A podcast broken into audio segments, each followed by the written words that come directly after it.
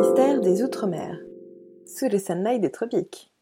Ce bâtiment tient son nom du comte de Montmorin-Saint-Hérem, qui en fit son hôtel particulier en 1784.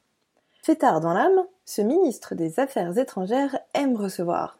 L'histoire se termine assez mal pour lui, le pauvre fut massacré par la foule pendant la Révolution, mais la fonction du lieu est trouvée.